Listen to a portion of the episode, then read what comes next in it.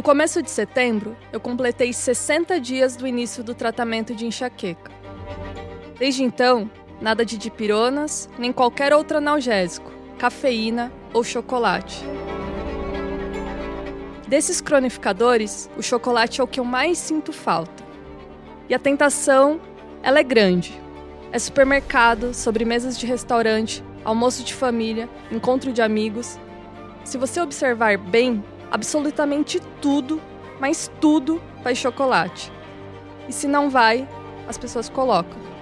Eu sigo resistindo bravamente, mas isso não quer dizer que eu não sinta falta. Fazendo falta, falta pra você. A esperança, segundo meu médico, é que essa vontade ela vai ficando cada vez menor, até sumir de vez.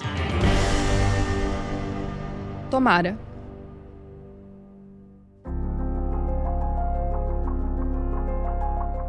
Na consulta de retorno, eu até tentei negociar dizendo: Poxa, é só um pedaço. Mas ele me disse que o chocolate tem muita cafeína e se fosse para escolher entre um mísero pedacinho de chocolate ou uma taça de vinho, que eu escolhesse o vinho, que é um possível gatilho, mas não um cronificador da doença. Eu confesso que a relação da enxaqueca com a ingestão de chocolate ela ainda é muito divergente. Se você der um Google, você vai achar diversas matérias conflitantes entre si. E dá até a impressão de que não há um consenso dentro da literatura médica. E talvez não haja mesmo. Mas, no meu caso, a recomendação do doutor é baseada na experiência clínica dele. Ele e a equipe notaram que os pacientes que continuavam ingerindo café e comendo chocolate nunca conseguiam diminuir a frequência de crises. Portanto, eu que lute.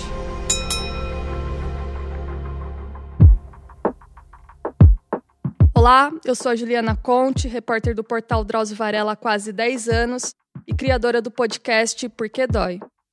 Eu resolvi gravar esse especial de quatro episódios sobre enxaqueca para trazer atualizações sobre a doença que afeta mais de 30 milhões de brasileiros e também porque é um dos episódios mais ouvidos do programa. No último episódio, a gente falou sobre as principais dificuldades que envolvem um tratamento de enxaqueca, sejam elas financeiras ou psicológicas. No episódio de hoje, eu vou falar um pouco da minha vida pós-tratamento, os prós e os contras dessa história toda e o que eu aprendi lidando com a doença nos últimos dias. Bem-vindo!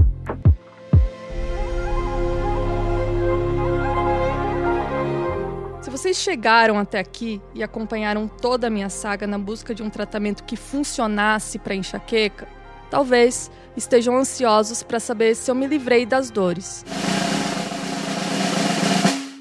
A resposta é não, porque a enxaqueca é uma doença crônica que não tem cura. Mas calma, porque tem várias partes positivas nessa história toda.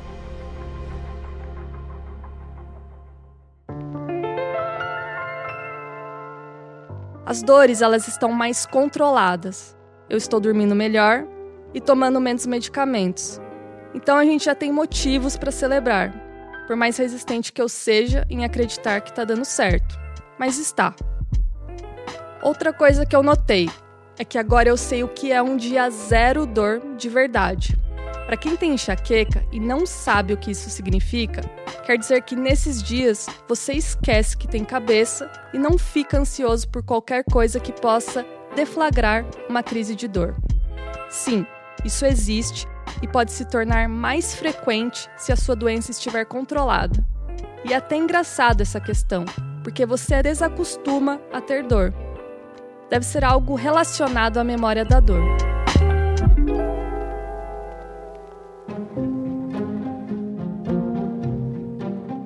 Antes do tratamento, o meu nível de tolerância à dor ele era maior.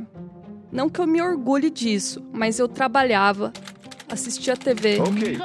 e academia com a cabeça doendo. Sinceramente, eu não sei como aguentava, porque hoje, quando a dor começa a dar as caras, por mais fraca que ela seja, já incomoda demais. Aí já me toco no quarto por algumas horas, fico quietinha até que a paz reine novamente. Outro fator positivo. Quando eu iniciei o tratamento, no começo de julho deste ano, eu tinha dores intermináveis que iam e voltavam. E todo dia era dia. Hoje as dores são mais pontuais, principalmente nos períodos que antecedem o período menstrual. Aí é batata. O diário de dor, ele te ajuda a ter mais consciência e domínio sobre a doença. Por isso, não deixe de anotar. Inclusive, se você teve dias zero dor.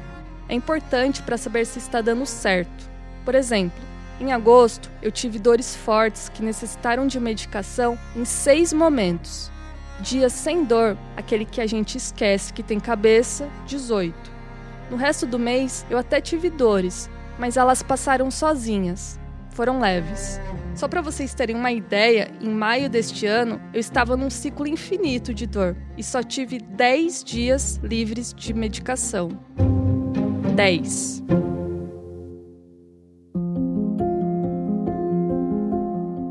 Por mais que ainda seja o comecinho do tratamento, quem sabe em setembro eu tenha mais dias sem dor. Além de todo o tratamento que eu comentei aqui, como bloqueio anestésico, botox, eu também tenho feito fisioterapia semanalmente. Para quem não tem enxaqueca, pode até achar um pouco estranha essa relação, mas ter dor no pescoço, tensão na nuca e nos ombros também faz parte do pacote, principalmente se a sua dor estiver no estágio crônico. E na saga para resolver o problema, tem gente que procura ortopedista, quiroprata, faz massagem. Só que a enxaqueca ela é uma doença química do cérebro. Então não faz sentido procurar esses especialistas. O que eu quero dizer é que a dor no pescoço e nos ombros, elas não são problemas separados, porque entra tudo no combo da doença. Quando a dor de cabeça melhora, esses sintomas também somem, Lembra que no episódio anterior eu comentei sobre ansiedade, dificuldade para dormir, mudança de humor? É que está tudo no pacote e à medida que a doença ela vai se estabilizando, esses sintomas regridem. Mas só para vocês entenderem a relação do pescoço com a enxaqueca, ela é a seguinte: numa crise de dor pesada, ramos do nervo trigêmeo, responsável pela sensibilidade da região da cabeça, elas ativam os nervos cervicais estimulando-os e também estimulando os músculos da região que se tornam rígidos e tensos. Você meio que tensiona tudo por conta do estado de dor. Se você tem enxaqueca, faz um teste rápido e pressione seus ombros. Observe se eles estão rígidos ou doloridos. Se a resposta for sim, compressa de gelo ajuda. É o que eu estou fazendo todos os dias, ou quase todos os dias, mais as sessões de fisioterapia e exercícios para o pescoço.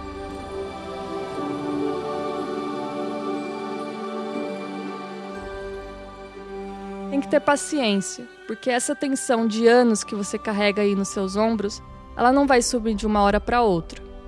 Eu falo de paciência porque é o que eu repito para mim todos os dias.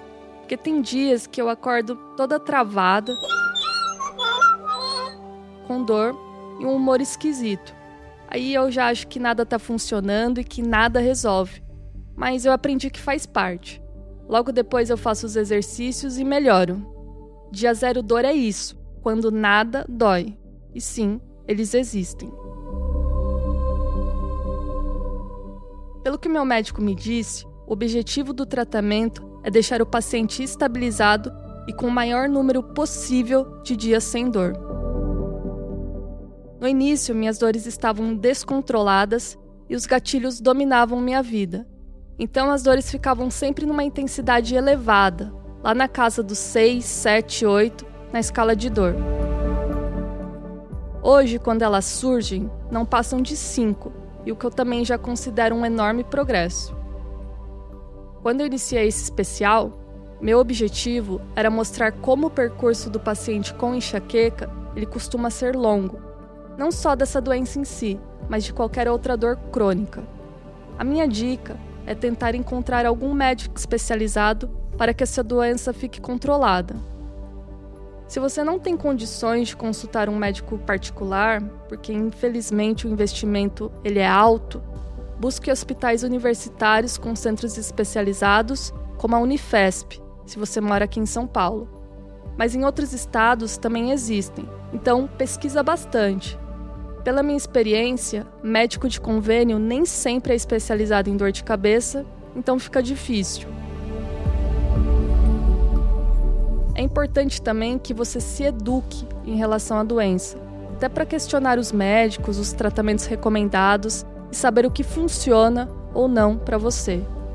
Mude sua alimentação, seu estilo de vida e faça alguma atividade física prazerosa, porque não há um remédio milagroso que vai fazer você nunca mais ter enxaqueca. Eu bem queria que existisse. Os remédios disponíveis, como os analgésicos, por exemplo, eles só eliminam aquele desconforto na hora, só que a dor volta.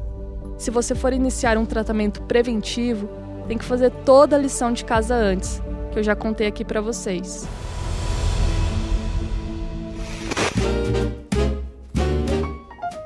Então eu acho que no fim das contas, a grande questão é aprender a conviver com o problema e tentar fazer o que é possível para estabilizá-la, para que ela não domine a sua vida. Eu espero que a minha experiência te ajude a encontrar um tratamento adequado e que você também consiga uma vida com menos dor.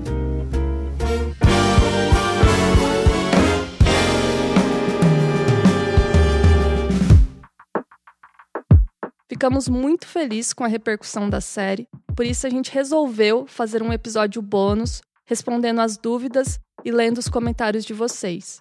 Mais uma vez, obrigada por me acompanhar até aqui. Se você estiver nos acompanhando pelo YouTube, deixe sua mensagem ou compartilhe sua história. Além disso, se você tiver outra sugestão de tema para fazer um outro especial do Porquê Dói, comente também. Obrigada, pessoal, e até semana que vem.